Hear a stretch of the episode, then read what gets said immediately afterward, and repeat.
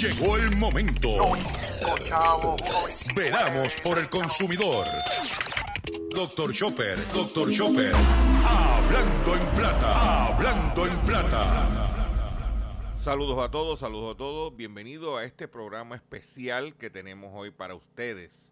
En el programa de hoy se va a tenemos un entrevistado donde vamos a hablar sobre la parte más importante de tu informe de crédito y cómo corregirlo, donde el 90% del peso de la empírica está en el informe de crédito. Y te vamos a explicar con ejemplos cómo tú puedes corregir lo mismo totalmente gratis y sin, sin tener que contratar a alguien para hacerlo.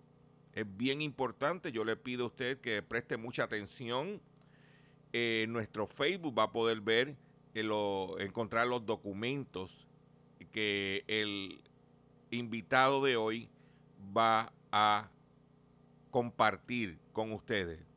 A continuación, nuestro programa de hoy. Buenas noches, licenciado. Ahora sí.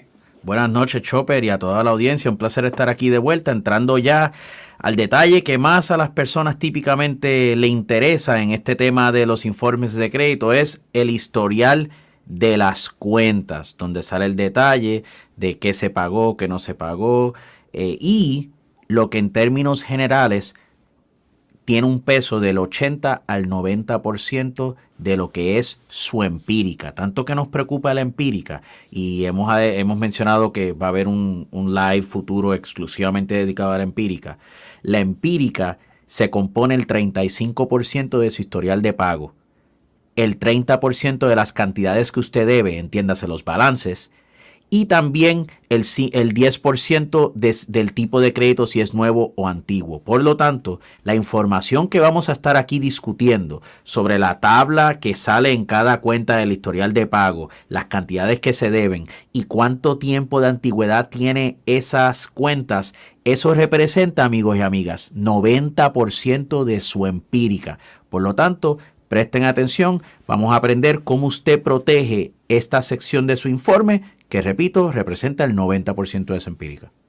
De lo que está diciendo el licenciado es que cuando yo voy a hacer un, a pedir, a, a coger algo prestado y me dicen su empírica es de 700, el 90% de esos 700 puntos que tengo en esa empírica eh, es basado en mi historial de pago de, del historial de, eh, de la sección de historial de cuentas que un elemento importante es el historial de pagos, pero vamos a ver cómo la sección de historial de cuentas tiene mucha más información que es en el, en el, en el, en el agregado, representa este 90% de la empírica.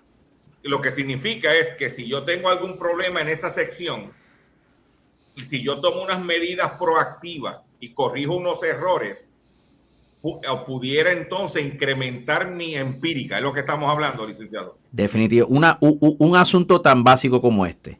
Primera cuenta que sale, ¿verdad? Vamos a decir que sea una tarjeta de crédito con Banco Popular. Si esa tarjeta de crédito usted la abrió en febrero del 2005, ¿verdad? Pero en el informe de crédito sale febrero del 2015, automáticamente su empírica está sufriendo porque no es lo mismo tener una cuenta del 2005 para acá a tener una del 2015 para acá. Un error tan pequeño como ese puede representar decenas de puntos en su informe de crédito y vamos a ver dónde es que toda esta data está en los informes de crédito y cómo usted va documentando para asegurarse que toda la información que sea ahí sea precisa. En otras palabras, para dejarlo eh, ya por ejemplo, yo tengo cuatro, por ejemplo, yo tengo cuatro tarjetas de crédito y quiero eliminar dos. A lo mejor eh, eh, yo eliminaría las, eh, basado en ese, ese planteamiento, las más recientes porque me afectarían eh, menos que si yo eh, cancelo las más viejas. Excelente. En, la edad. Exacto. excelente pregunta porque un poco confirma la premisa que hemos estado discutiendo por varias semanas, que uno como consumidor no escoge cuál cuenta se quita o, se queda. Uno puede objetar, hacer la disputa para que corrijan o eliminen cuentas que sean incorrectas. Pero si esa cuenta, siguiendo el ejemplo anterior, usted la abrió en el 2015 y ciertamente no le favorece, representa de crédito nuevo, eh, pues si es correcto lo que se está reportando, no hay forma de borrarlo. Lo que, lo que se hace es que si lo que están reportando es incorrecto, como por ejemplo se abrió en el 2005 pero dice 2015, pues se objeta para que corrijan esa fecha, lo que va a ayudar la empírica. Pero lo que sea correcto, no procede a objetarlo y eso lo estaremos discutiendo aquí más adelante. Continúa, licenciado, lo dejo hablar. Usted es el pues, experto. Pues, mire, vamos aquí a entrar a la, a la presentación de hoy. Y ya hemos cubierto la introducción a la ley, cómo usted obtiene sus informes, las diferentes secciones. Y hoy estamos enfocados en el historial de cuentas, que es lo que ve ahí al final. Hemos repetido una y otra vez para quien no es este curso. Si usted ya lo sabe todo sobre cómo corregir sus créditos y cómo demandar en el Tribunal Federal cuando violan la ley federal de informes de crédito, pues usted no tiene que estar aquí. O si usted no está dispuesto realmente a aprender para poder monitorear su crédito y hacer el trabajo duro que uno tiene que hacer para defender el castillo, nuestro crédito, pues, pues no tiene que estar aquí. Finalmente, si usted lo que desea o prefiere es pagarle a otro que haga el trabajo, pues entonces no tiene que estar aquí. Sin embargo, le advierto, no hay nadie que le importe más su crédito que a usted mismo. Por lo tanto, es bien importante, aconsejable que todos aprendamos cómo monitorear, cómo identificar los errores para poder estar encima de esto. Y si acaso no tiene que buscar la ayuda de un profesional, sea una agencia de estas rectificadoras de crédito o un abogado como yo, usted sepa de lo que se trata el asunto y no tenga que ciegamente dejarse llevar por los consejos que le dé algún tercero. Las formas de corregir su crédito, usted lo puede hacer por su cuenta, que es el método que estamos aquí discutiendo y explicando para que usted pueda estar armado de la información. Puede contratar una agencia rectificadora de crédito. Por varias semanas hemos estado hablando de los riesgos asociados con estas compañías y como muchas realmente lo que promueven son esquemas de timos. O puede contratar un abogado pero que sepa, que conozca de esta materia. En Puerto Rico somos muy pocos de los abogados que realmente trabajamos esto. Y la, y la última observación que le hacemos, o una combinación de las anteriores. Lo que nosotros solemos promover es eh, apoderarlos, educarlos para que ustedes, ustedes puedan hacer sus disputas por su cuenta y que cuando tengan que acudir a nuestra oficina, que esperamos que nunca ocurra, se haya en esa etapa final porque no le corrigieron las cosas y usted se está viendo afectado y se tiene que tomar acción legal. La herramienta que casi nunca se utiliza en Puerto Rico es precisamente la demanda federal bajo la ley. Y esto tiene una razón de ser. Para poder demandar bajo la ley federal, uno tiene que agotar el proceso de disputa del que estamos hablando. Uno no puede simplemente coger el informe de crédito, tiene un error o incluso uno solicitó crédito para las placas, para una hipoteca, para el carro y se lo deniegan a uno por un error en el informe, uno no puede automáticamente demandar porque hay un error que le ocasionó un daño a uno, ¿verdad? No me denegaron un, financiamiento, no. Hay primero que agotar este proceso de disputa que estamos discutiendo y solo si después de ese proceso no se corrigen los errores y usted sigue sufriendo el daño, es que se puede formalmente demandar y le hacemos la observación muy importante que bajo la ley federal de informes de crédito, el abogado no lo paga usted, el abogado lo tiene que pagar el otro lado en un procedimiento federal. Esta herramienta de demanda no se utiliza en Puerto Rico porque las agencias de restas rectificadoras de crédito en demasiadas ocasiones hacen unas disputas son francamente fatulas, son bien ambiguas, bien huecas. Usted aquí va a aprender cómo verdaderamente hacerlo. El proceso correcto de disputa es lo que estamos aquí hablando. Usted evalúa su informe e identifica errores objetivos. Cojamos el ejemplo de la pregunta anterior de Chopper. Mira, pues esa cuenta, como es nueva, ¿la puedo quitar? No. Se tiene que identificar un error objetivo en la cuenta, se documenta, se prepara la carta de disputa, que es el paso número 3 que ven ahí, Cuarto es el resultado de la investigación. Si ellos verifican o validan la información, uno puede quizás a lo mejor hacer una segunda disputa en algunos casos, pero ya después de una o dos disputas, si hay errores objetivos que están afectándole y ellos no lo arreglan, lo que procede entonces una demanda. ¿De dónde surgen los errores de su informe? ¿De dónde surgen? ¿De cómo usted los identifica? Los errores surgen dentro de cada informe de crédito. Dentro del mismo informe usted va a ver los errores y en unos momentos vamos a ver ejemplos exactos. También los errores surgen entre los informes de las diferentes agencias, comparándolo uno con el otro, porque hay que tener bien claro, las, los suministradores, que son los furnishers, por ejemplo, Banco Popular, usted tiene una tarjeta de crédito con Banco Popular, Banco Popular, si reporta esa deuda a Equifax, TransUnion, ellos son un suministrador de información, pero esa información que ellos suministran es la misma para todos. Por lo tanto, no se supone que el informe de crédito de TransUnion, por ejemplo, diga tarjeta de crédito con Popular tiene un balance de 2000, pero Experian dice esa misma tarjeta de crédito tiene un balance de 1500.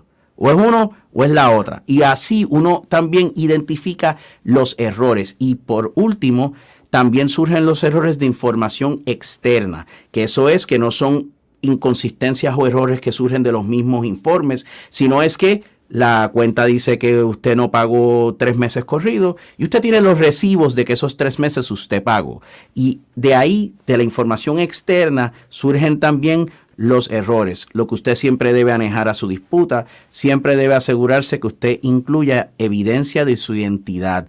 Eso es una identificación vigente y un estado de cuenta como agua, luz, algún estado de tarjeta de crédito que valide su dirección, preferiblemente la dirección en la, en la, licencia que sea la misma a la dirección postal que le envían las cosas que de la evidencia que se está suministrando, porque las agencias de crédito están continuamente tratando de confirmar su identidad para evitar lo que es robo de identidad. Las disputas, usted debe ser franco. Hay que encontrar estos errores específicos esto de que se pasan haciendo las agencias rectificadoras, de que dicen, sí, mira, en la cuenta con Banco Popular X hay errores ahí. Favor verificar. En los registros públicos hay errores, verifiquen. Eso no funciona. Usted tiene que señalarle a la agencia de crédito el error específico con la referencia específica, porque es así como usted puede sentar las bases, así no lo arreglan, lo puede los puede demandar. En el tribunal uno tiene que demostrar cuál fue el error que se cometió en el informe y cómo ellos fueron irresponsables en el manejo de su disputa. Si usted no hace estas disputas bien específicas, y lo que recurre son a estas generalidades que se encuentran en muchas de las cartas que uno encuentra online o estas agencias rectificadoras de crédito utilizan, pues entonces no va a llegar realmente a, muy lejos. Le hemos explicado, no se llama engaño, no hay cartitas mágicas. Esto hay que detallarlo sección por sección, error por error, y eso es lo que hemos estado discutiendo. Siempre recuerde su informe de crédito, lo puede conseguir online. Ese es el portal de internet.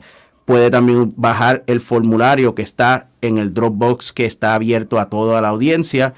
Esta es la página de internet Ahora mismo las informes usted las puede obtener una vez por semana libre de costo. Este es el formulario, está en el Dropbox, también lo encuentra online, ya tiene lleno para las tres agencias, usted lo envía por correo y le llegan los informes en cuestión de dos semanas, incluso tan reciente como hoy tengo un consumidor y Chopper sabe que en Puerto Rico la, agencia de crédito más conocida y utilizada es TransUnion. Ellos tienen oficinas aquí en San Juan. A la, a la consumidora le sorprendió que nosotros pedimos el informe de crédito utilizando esto por correo y le llegó en semana y media los tres informes de las tres agencias y ella había ido a TransUnion, había hecho una petición y se echaron casi un mes. Este mecanismo o el website es la forma rápida de usted obtener su informe. Siempre le recordamos, el obtener su informe no cuenta como una indagación fuerte, no le afecta a su empírica. Nosotros no sabemos de dónde salió esta información, de si que si usted accesa su propio informe es una indagación que le afecta la empírica. Eso sería contradictorio al derecho del consumidor de tener acceso a su informe que cuente como una indagación en su contra. Las aplicaciones como Credit Karma y otras no son su informe de crédito. Son unas publicaciones que son unos sistemas que utilizan información pública. No puede depender de eso. Son herramientas muy útiles para uno monitorear, pero al momento de verificar los errores en los informes, vaya a la fuente real.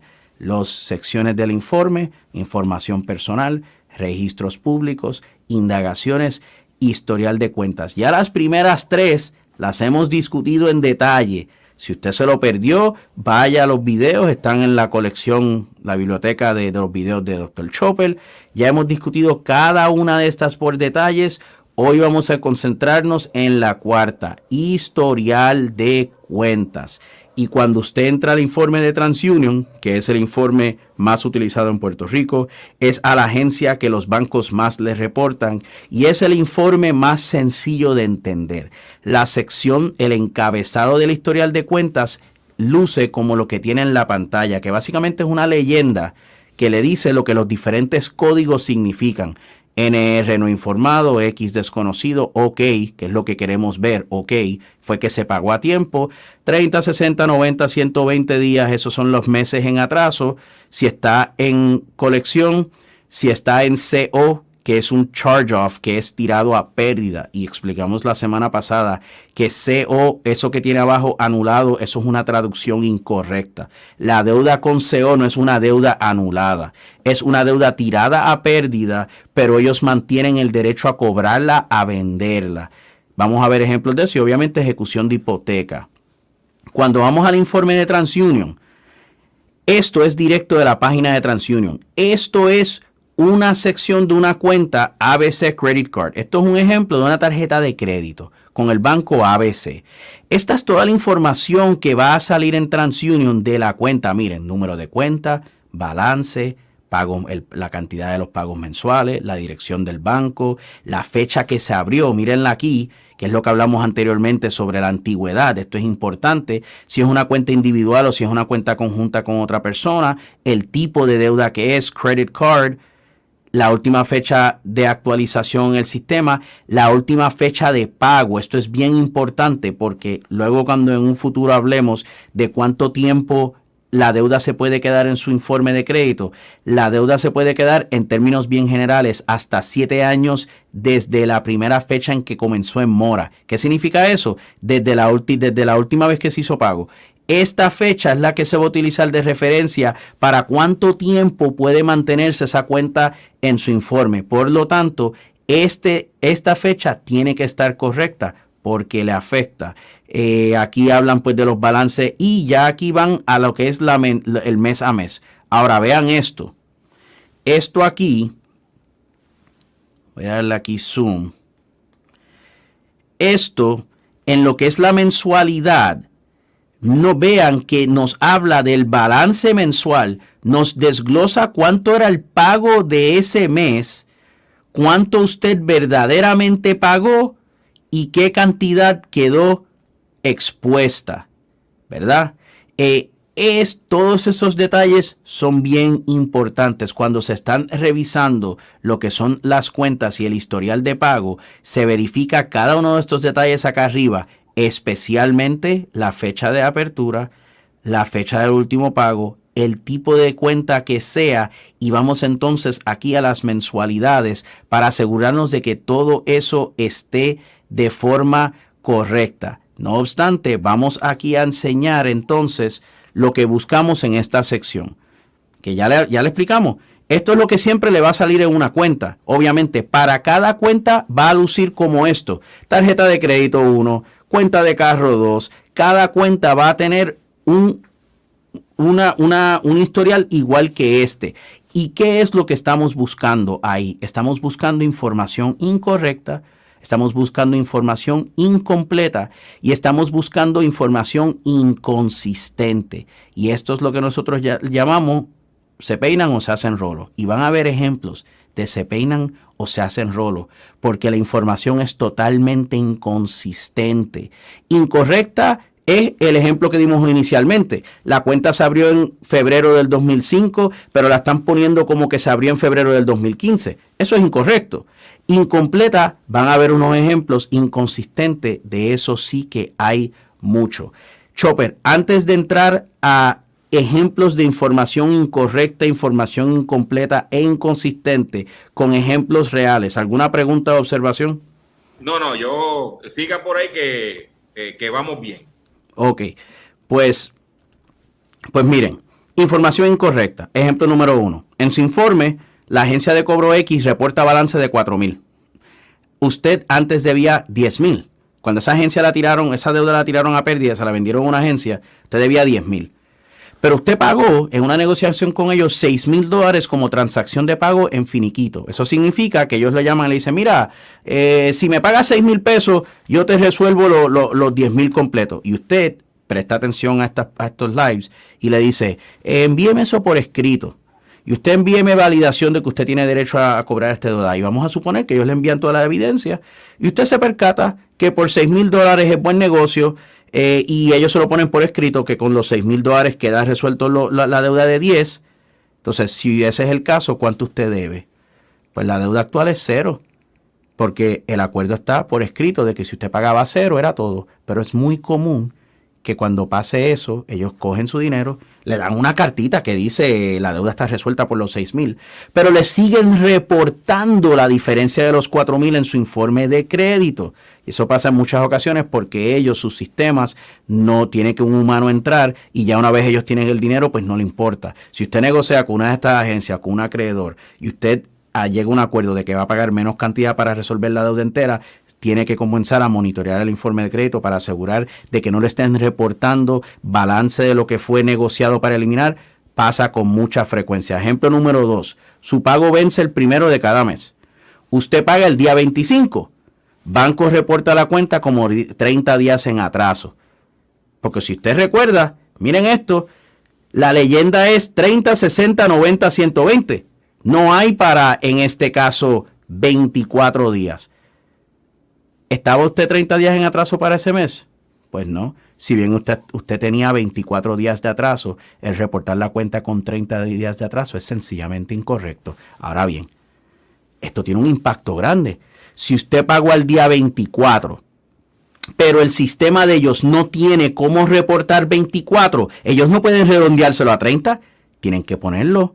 Ok, y ese detallito es importante porque si usted, como pasa con muchos consumidores, tienen que continuamente pagar un poquito tarde, si ese tarde no se excede de los 30, usted no permita que le pongan en su informe de crédito que usted tuvo 30 días atrasado. Eso sencillamente está incorrecto. Y eso hay que hacer una disputa para que lo corrijan y uno presente la evidencia.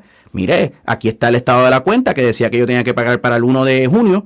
Yo pagué el 25 pues por lo tanto ahí son 24, no 30. O cambia eso a 24, que en términos sistemáticos es imposible para ellos, o me lo corriges. Y lo que tienen que hacer es ponerlo en OK. Ejemplo número 3, información incorrecta. Usted nunca abrió una tarjeta de crédito con Banco X.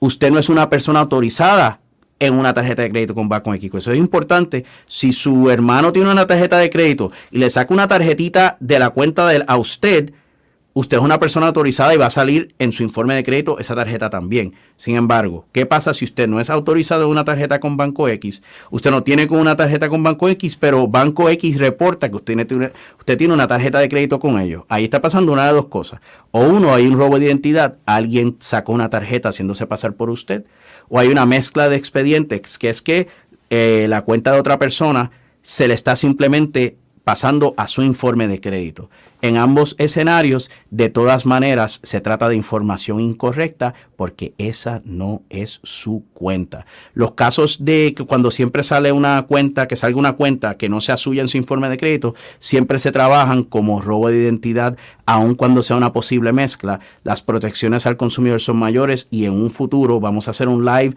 exclusivamente dedicado con Chopper al asunto de robo de identidad, las declaraciones juradas que se tienen que hacer y cómo se trabaja ese asunto particular tan delicado de robo de identidad, que hay personas que pasan por meses y años de, de, penurias por robo de identidad y van a ver que bajo la ley federal el, el, resolver estos problemas de robo de identidad es extremadamente sencillo y si no los reparan y esas deudas no son verdaderamente suyas y fue por robo de identidad, la demanda va en grande en el foro federal voy a hacer un breve receso para que las estaciones cumplan con sus compromisos comerciales. Estás escuchando Hablando en Plata. Estás escuchando Hablando en Plata. Regresamos a nuestro programa Hablando en Plata y como pudieron escuchar ustedes la primera parte del programa, el, cómo usted, qué, truquitos, qué situaciones hay al momento de usted eh, poder atender sus errores en su informe de crédito especialmente en esta parte, en la parte que, que, son las cuentas, disputar las cuentas, y que tiene el 90% del peso de su empírica. A continuación, esté pendiente que el licenciado le va a presentar otros ejemplos para que usted los escuche bien, se identifique y pueda eh, tomar acción al respecto. Esto es una información muy poderosa e importante para usted consumidor. Último ejemplo sobre información incorrecta. Usted tenía, ¿verdad? Vamos aquí a poner esto un poquito más, más pequeño para que sea. Usted tenía, eh, usted tenía una tarjeta de crédito con Banco X con atrasos de 30 días. Usted estaba 30 días atrasado. Y usted de repente pues radicó una quiebra, porque justo cuando comenzó a trazarse en esa y otras cuentas, ya sabía que la situación estaba muy delicada con las deudas y radicó quiebra. Al radicar quiebra tenía 30 días de atraso en esa tarjeta de crédito. Usted logró obtener el descargo en la quiebra de capítulo 7. El descargo es la condonación oficial de las deudas. Posterior al descargo, la condonación de las deudas, Banco X reporta la tarjeta de crédito con un balance de 1.200, 120 días en atraso y monto de las mensualidades en atraso 347. Monto de las mensualidades en atraso es si el pago mensual de la tarjeta es 50, pues 50, el próximo mes 100, el próximo mes 150. Eso, se, eso está en el historial de cuenta también, cuánto se ha acumulado en atrasos mensuales y cuánto es el balance. Pero ¿qué pasa? ¿Cuál es el problema con eso? Eso es incorrecto. Cuando usted obtiene el descargo, ya la deuda se supone, el balance se supone que sea cero. Los 30 días de atraso que había cuando usted radicó la quiebra, eso está bien que ellos lo reporten porque eso, está, eso es correcto, usted tenía 30 días de atraso, pero al radicar la quiebra ya los atrasos de ese punto en adelante no existen porque al usted radicar quiebra ya usted no tiene que pagar y esos atrasos son nulos, pero si se los reportan le afecta a su empírica. El monto de las mensualidades en atraso es lo mismo, tiene que estar en cero. Y la cuenta se supone que tenga una nota de que fue descargada en quiebra, que fue eliminada en quiebra y aquí vamos precisamente a compartir un ejemplo de eso. Esta persona consumidor radicó quiebra en febrero del 19. Obtuvo el descargo en mayo del 19. Eso es, lo, eso es bien común. En tres meses, en una quiebra de capítulo 7, se obtiene entonces la, la orden de perdón de deudas. Tres meses.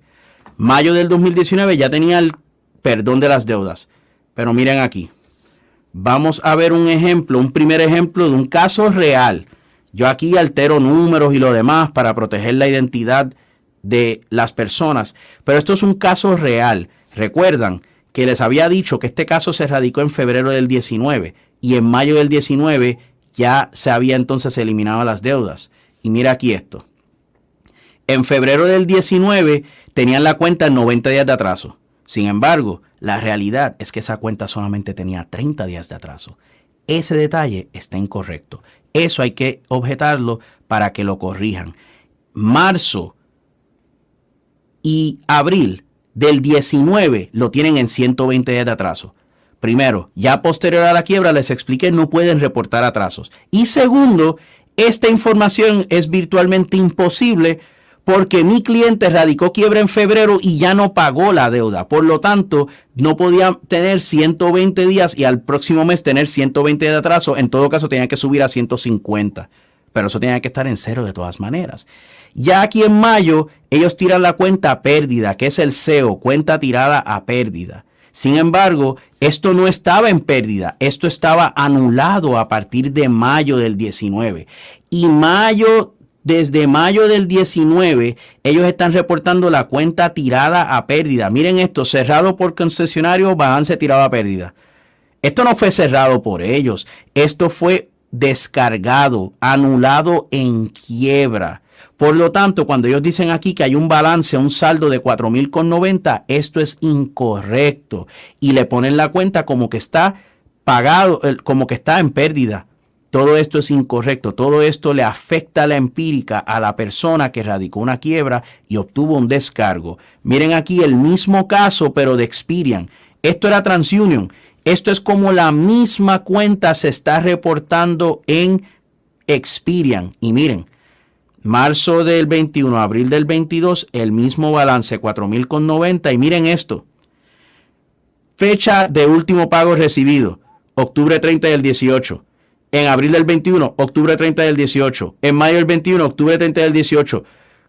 Eso es todo información inconsistente e incorrecta. Y aquí también, ¿cuál era the schedule amount? ¿Cuánto era el pago que se tenía que hacer? No data. No, no, no, no, no, no. Si yo tenía un balance de 4.090 pues tú también tienes la información de cuánto se supone que era el pago y cuánto y qué pago yo hice, que, que fue cero. Y aquí vemos lo mismo, como la cuenta la tiraron a pérdida. En el caso de Experian, miren esto, la cuenta sale tirada a pérdida en mayo del 19, que es lo mismo que está acá. Pero miren esto, en abril del 19, TransUnion la reporta con 120 días y en abril del 19 Experian la reporta con 150. ¿Recuerdan que le había dicho que esto es básicamente imposible que fuera de 120 a 120? Pues así mismo es. Aquí vamos a la, a la primera situación de se peinan o se hacen rolo.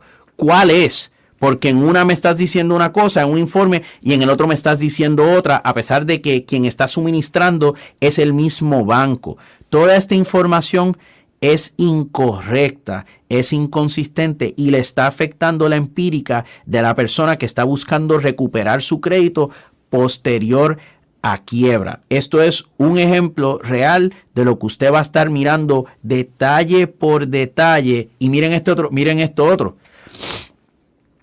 Sale tirado a pérdida abril de el 2019. Ya ahí está entonces todo en, en, en tirado pérdida y le ponen aquí account charged off, cuenta tirada a pérdida, written off.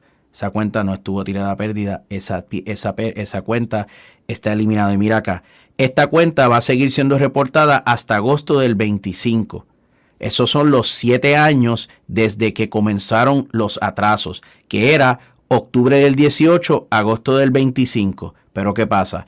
Esa cuenta no es que se supone que la borren en el 2025, se supone que ya esté borrada desde este instante.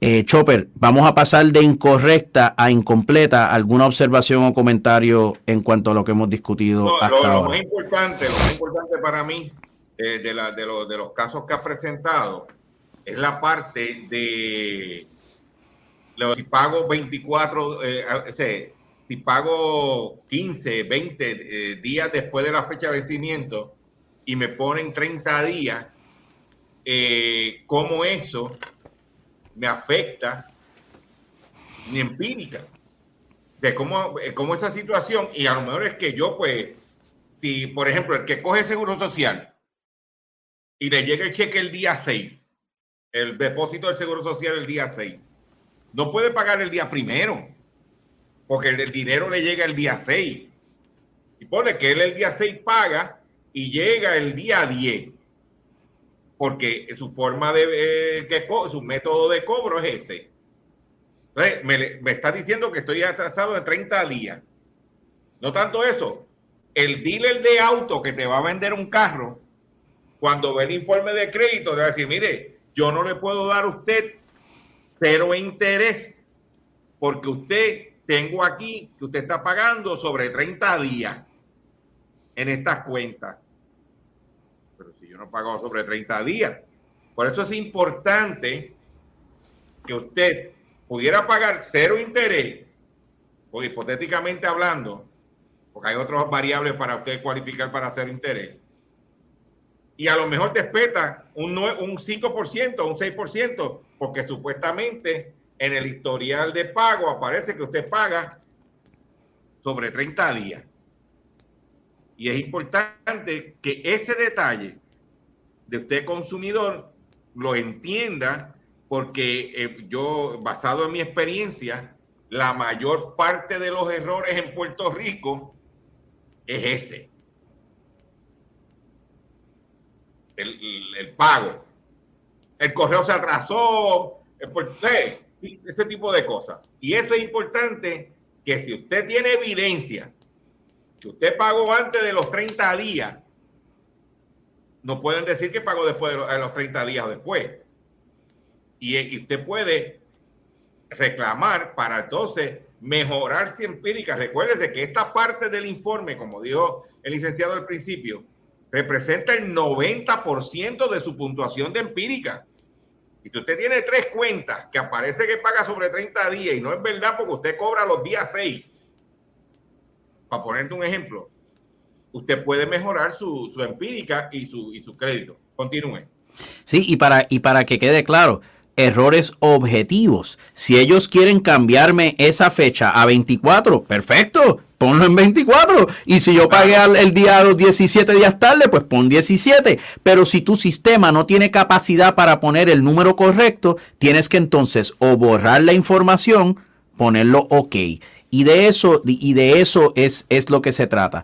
Vamos a pasar entonces al primer ejemplo de información incompleta, porque habíamos hablado de información incorrecta, información incompleta. Usted tiene una cuenta tirada a pérdida, el famoso charge-off.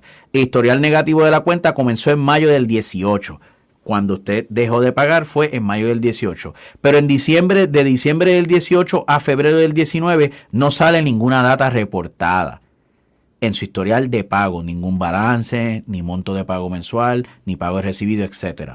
Esa es información entonces incompleta. ¿Qué pasa? No pueden meramente reportar lo malo y no lo bueno. Todo se tiene que reportar para que sea completo. Y vamos a ver un ejemplo más adelante. Información incompleta, ejemplo 2. Usted tiene una cuenta tirada a pérdida charge off, ¿verdad? Típicamente las tiradas a pérdidas porque usted lleva seis meses o más sin hacer pagos. Pero en enero del 22 usted pagó 500 dólares. Pero en mayo del 22, unos cuatro meses después, se refleja su informe que la última fecha de, pago está en blanco. Pues, ¿qué ocurre? Si le, si le tienen su última fecha de pago en blanco, no se está reflejando el que usted recientemente hizo un pago. Eso afecta a su empírica, eso es incompleto. Información inconsistente, porque los ejemplos que vamos a ver adelante van a combinar lo que es incompleto e inconsistente. Inconsistente, ejemplo número uno. En mayo del 21 la cuenta indica que estaba current o ok. Pero en julio del 21 la misma cuenta indica que está 60 o 90 días en atraso. Espera, ¿cómo puedo en mayo estar ok y a los dos meses estar 90 días en atraso? Solamente han pasado dos meses entre medio se peinan o se hacen rolos. O es una o es la otra. El ejemplo número dos, Equifax reporta que el date of first delinquency, que es la, la primera fecha de incumplimiento de pago, es mayo del 21, pero la tabla sobre el historial de pago reporta que en ese mismo mayo del 21 estaba la cuenta ok. Volvemos. ¿Se peinan o se hacen rolos? ¿Cómo, ¿Cómo yo puedo haber dejado de pagar en mayo del 21, pero a la misma vez en mayo del 21 sale como que ok en la tabla de los pagos. Y aquí vamos a ver algunos ejemplos de esto incompleto o inconsistente. Miren esto. Vamos a enfocarnos en, en primera instancia. Voy a hacerle un poquito de zoom aquí. Acá arriba. Miren. Ellos tienen todo ok. Esta cuenta se abre en abril del 16. Es una cuenta de carro, automóvil, a plazos. Un financiamiento tradicional. A 78 meses. Y entonces ellos tienen que ya, desde abril mismo, están reportando la cuenta. Ok, ok, ok, ok, ok, por ahí para abajo. Eso está bien. La información detallada del mes a mes, TransUnion, por ejemplo, lo limita a los últimos dos años. Pues vamos entonces a los últimos dos años, 21 y 2020. ¿Qué pasa? Miren esto. Cuando vamos a abril del 2019, ok, ok, ok, ok, pero ¿qué ocurre? El saldo no lo tienen, el pago programado no lo tienen, el monto que usted pagó no lo tienen. Todo eso es información incompleta, todo eso afecta a su empírica. No es lo mismo, ok, a que se tenga el detalle de cuánto era el pago y cuánto usted pagó. Pero cuando seguimos adelante, ok, ok, ok, de repente no reportado. No, eso es incompleto. Usted tiene que reportar la información porque usted la tiene.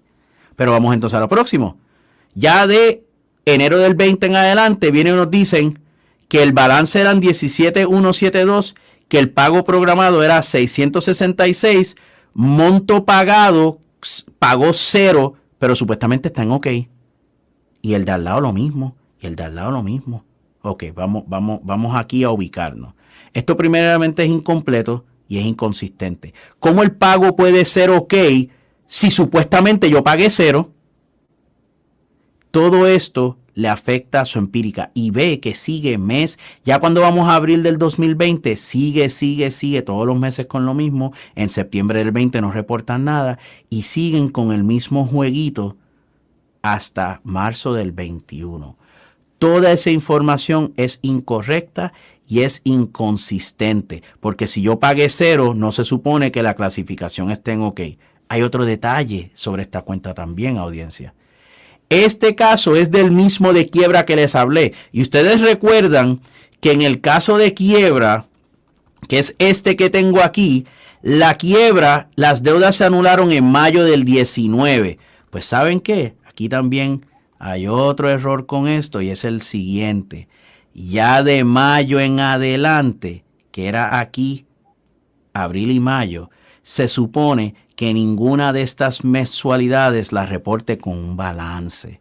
Ahí hay otra violación de la ley porque están reportando la cuenta con balance. Esto es un carro. Y tengan presente, en una quiebra de capítulo 7, si usted tiene un contrato de, de auto de financiamiento tradicional como este, ¿verdad? Usted puede eliminar todas las demás deudas, pero quedarse con su carro y seguir pagándolo. Y usted puede quedarse con su casa también con hipoteca y seguir pagándola.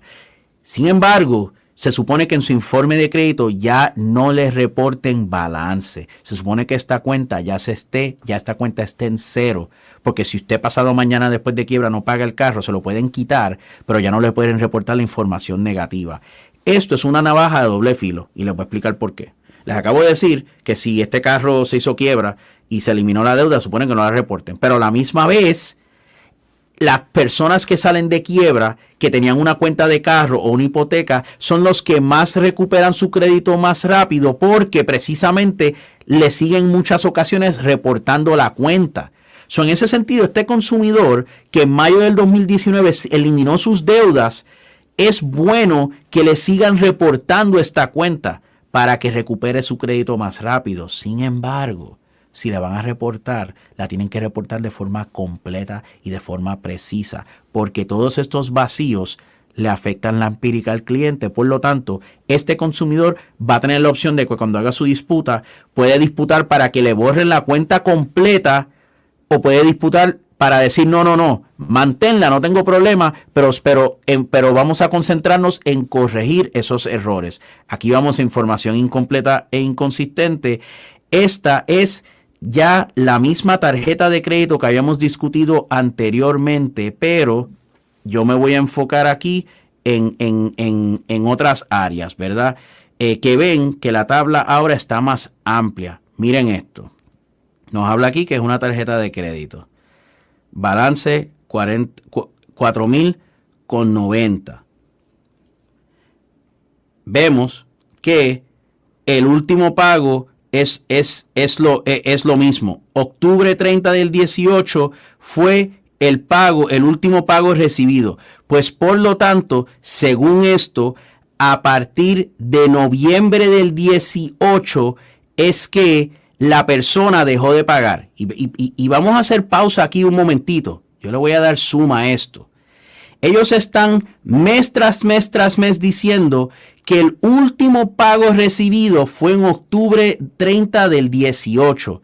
Chopper, esto es matemática básica. Eso significa que de noviembre en adelante, del 18, ya no hay pago, ¿verdad? Pero vamos a la tablita, miren esto. Noviembre del 18, ok. ¿Se peinan o se hacen rolo? ¿Cuándo fue verdaderamente la última fecha de pago? Estamos claros que no fue octubre del 18, porque noviembre del 18 me estás diciendo que yo hice un pago. Todo esto afecta a la empírica y la realidad es que esta cuenta, como esta persona hizo la quiebra, se supone que ninguna de esta data eh, se estuviera eh, reportando. Vamos a ver aquí el, el resumen de las categorías generales de los errores que vamos a ver entonces en las cuentas, ya lo vimos. Cuenta que no es suya, hoy no hablamos de eso porque eso lo vamos a dejar para un taller específico de robo de identidad. errores post-quiebra, que de eso vimos varios ejemplos, donde le ponen un balance, eh, le reportan atrasos post-quiebra cuando ya eso no existe, o le tienen la cuenta como tirada a pérdida cuando esa, esa cuenta fue verdaderamente anulada, y los errores, los errores en el estatus, balance incorrecto, inconsistencias en el historial de pagos, vacíos en el historial de pago y el estatus incorrecto. Sobre estatus, eso no le dimos mucho énfasis, pero el estatus es precisamente eso que vemos aquí como que está eh, eh, en, tirado a pérdida cuando realmente fue, fue eliminado, entre otros ejemplos. Estas son las categorías generales. Le hemos compartido el Dropbox porque allá adentro tenemos la presentación, tenemos los modelos de las cartas que estamos utilizando. Hoy no estamos entrando a lo que, porque todos estos errores que hemos estado discutiendo, ya en, en el próximo live vamos a terminar de unir el rompecabezas que hemos venido haciendo, porque recuerdan que nosotros discutimos información personal, identificamos los errores y compartimos con ustedes cómo luce la carta de disputa sobre errores e información personal. Lo mismo hicimos con registro público, lo, hicimos, lo mismo hicimos con indagaciones. La última parte del rompecabezas es todos estos errores que se están identificando en el historial de cuenta, cómo eso se une al rompecabezas de la carta de disputa para que ya todo le haga perfecto sentido de cómo usted hace su disputa, porque no queremos que usted pues vea esto y diga, wow, que esto, que esto es demasiado podrá parecer mucho, pero precisamente eso es una de las cosas que nos ayuda con la tecnología, que usted va a poder ver este video con calma, repetirlo, verlo en la, en la biblioteca de, de, Chopper y luego accesar los materiales que están en el Dropbox para usted poder hacer su disputa y ciertamente aquí está nuestra información de contacto. Cualquiera que necesite ayuda directa luego de que usted pida su informe de crédito, si nosotros no cobramos nada por dar el servicio de verificación de los informes, si usted necesita ayuda, pida primero su informe de crédito haga la verificación general. Las personas nos han estado llamando ya, ya marcando errores en las direcciones. Me dicen, licenciado, aquí una dirección de Orlando, yo nunca he vivido en Orlando. Mira, aquí una dirección de Nueva York, eh, yo nunca he utilizado ese nombre. Que, que van identificando ya los errores según van. Lo que más crea confusión en ocasiones es este detalle de la información de las cuentas, pero si usted pide su informe de crédito, ya va documentando todo como lo estamos haciendo aquí, le podemos asistir. Eh, de ser necesario. Eh, Chopper, me pongo a tu disposición para aclarar cualquier duda finales antes de terminar hoy.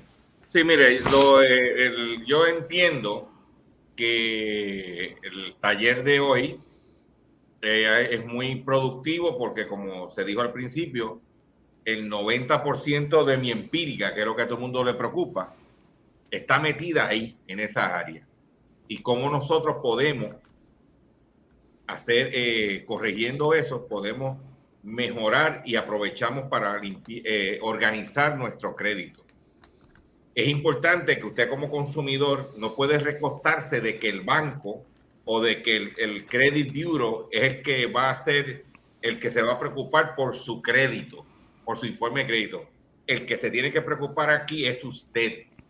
Y te estamos dando la herramienta de una forma tranquila, pausada, eh, como decimos, con cucharita de bebé, para que usted eh, asimile esta información. Tengo eh, varios comentarios. Si hay uno bueno aquí, hay uno bueno aquí, Chopper. De, Antes de que entre usted con los comentarios, quiero decirle que, por ejemplo, hay gente que me están diciendo que se explique cómo solicitar informe de crédito. Nosotros hemos hecho ya cinco live relacionados con el tema. Vea los live anteriores donde se le dedicó tiempo de cómo solicitar tu informe de crédito. Si usted llegó hoy a este taller como para caída, pues usted tiene que asimilar lo de hoy y mirar para atrás. Yo fui profesor universitario y el estudiante que me faltaba a las clases anteriores, el día que íbamos a hablar del tema eh, que tocaba ese día, como hacía referencia a día anterior, estaba perdido. Usted tiene una biblioteca para que usted pueda ver los las anteriores como parte de la pieza de rompecabezas. También tengo un caballero que insistentemente que quiere que yo hablara de la ley 107 de la garantía de plantas eléctricas. nosotros hicimos un live con el licenciado donde hablamos del reglamento del DACO, de la ley de las plantas, de la garantía de plantas eléctricas, de cuándo se aprobó la ley, qué cubre, qué no cubre, todo eso está en un live ahí. Si tú te levantaste por la mañana, compraste una planta y esa planta tienes problemas y se te antojó que se hablaran de eso a la carta, lamentablemente, este no es el foro. Ya eso está hablado, va a ser trabajo de buscar con el licenciado, que yo hice un live de ese tema en específico, ponte a buscarlo, lo ve y ahí está la contestación de todo lo relacionado con el reglamento, con la ley y el reglamento de los generadores. Esto no es a la carta. Lamentablemente. Licenciado, perdone y diga usted. Sí, no, eh, tengo aquí algo que, que, que es muy común. Y miren, hablen del banco puertorriqueño que no reporta a TransUnion hace meses de meses, ¿verdad? Y supongo que el banco puertorriqueño puede ser eh, o una cooperativa o un banco grande como Popular o lo que sea. Pero eso se ata... Todos son puertorriqueños ahora porque está Exacto. Eh, está, eh, ¿cómo se llama? First Bank y está Popular. Y algunos de los bancos tienen que pagar por ese servicio y no lo quieren pagar. Exacto, exacto. Los bancos, ellos suministran información pero a la misma vez tienen, son, tienen que ser suscriptores. Y entonces ellos no, ellos no quieren pagar la suscripción o a veces quieren solamente suscribirse a una y no tres.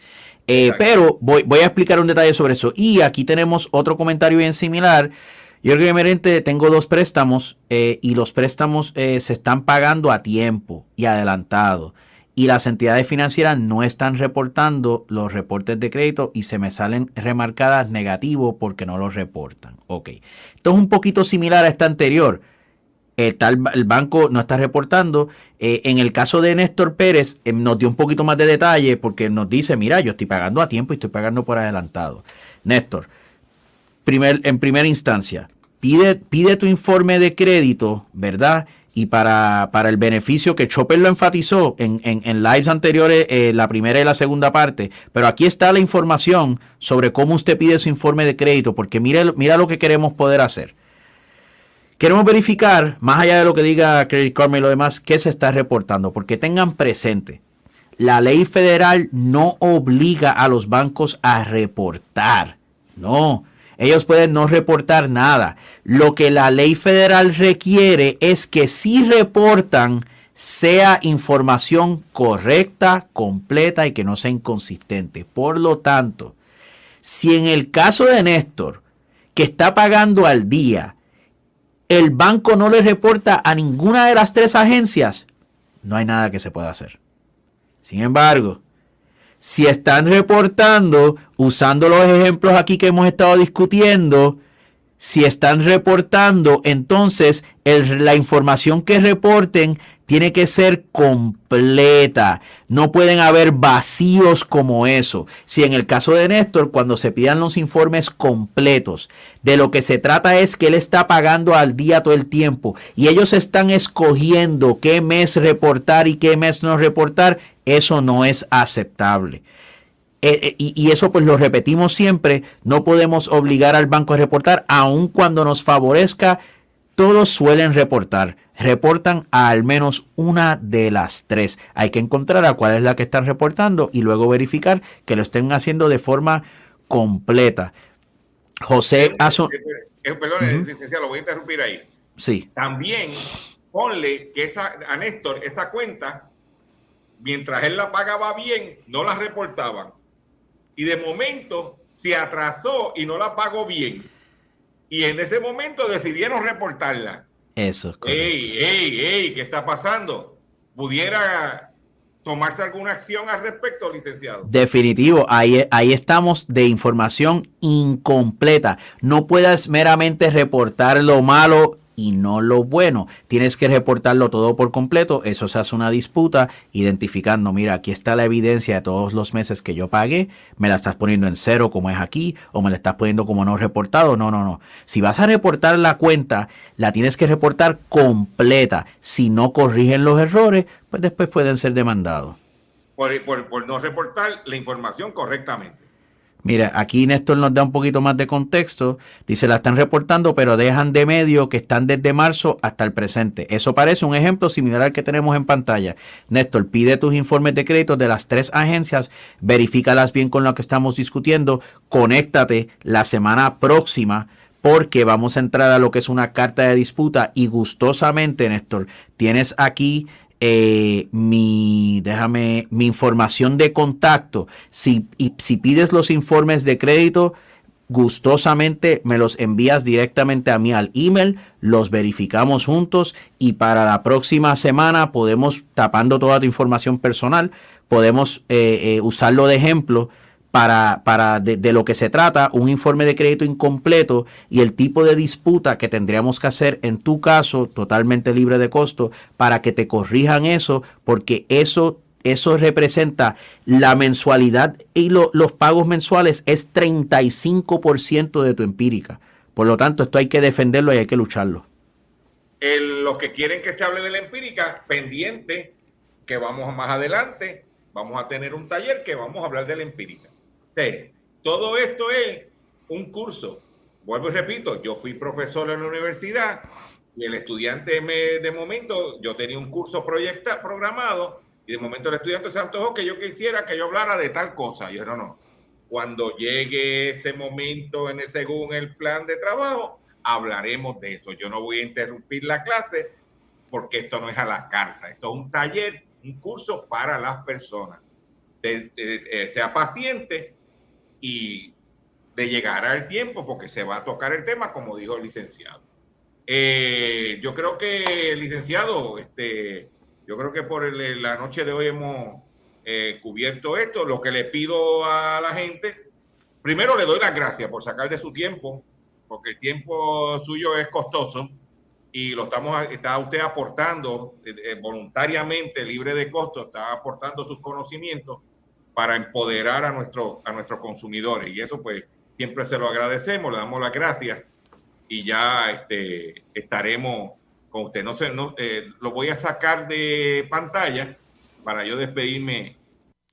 Como han podido escuchar esta entrevista con el licenciado Ignacio García, Franco, le hemos dado una panorámica, una, una podemos decir, un, un resumen breve eh, de lo que está pasando con los cobradores, con lo que está pasando con su informe de crédito, lo que usted como consumidor debe conocer y debe enfrentarse y cómo usted mismo lo puede hacer sin tener que estar contratando a gente por ahí que no verdaderamente no son necesarios.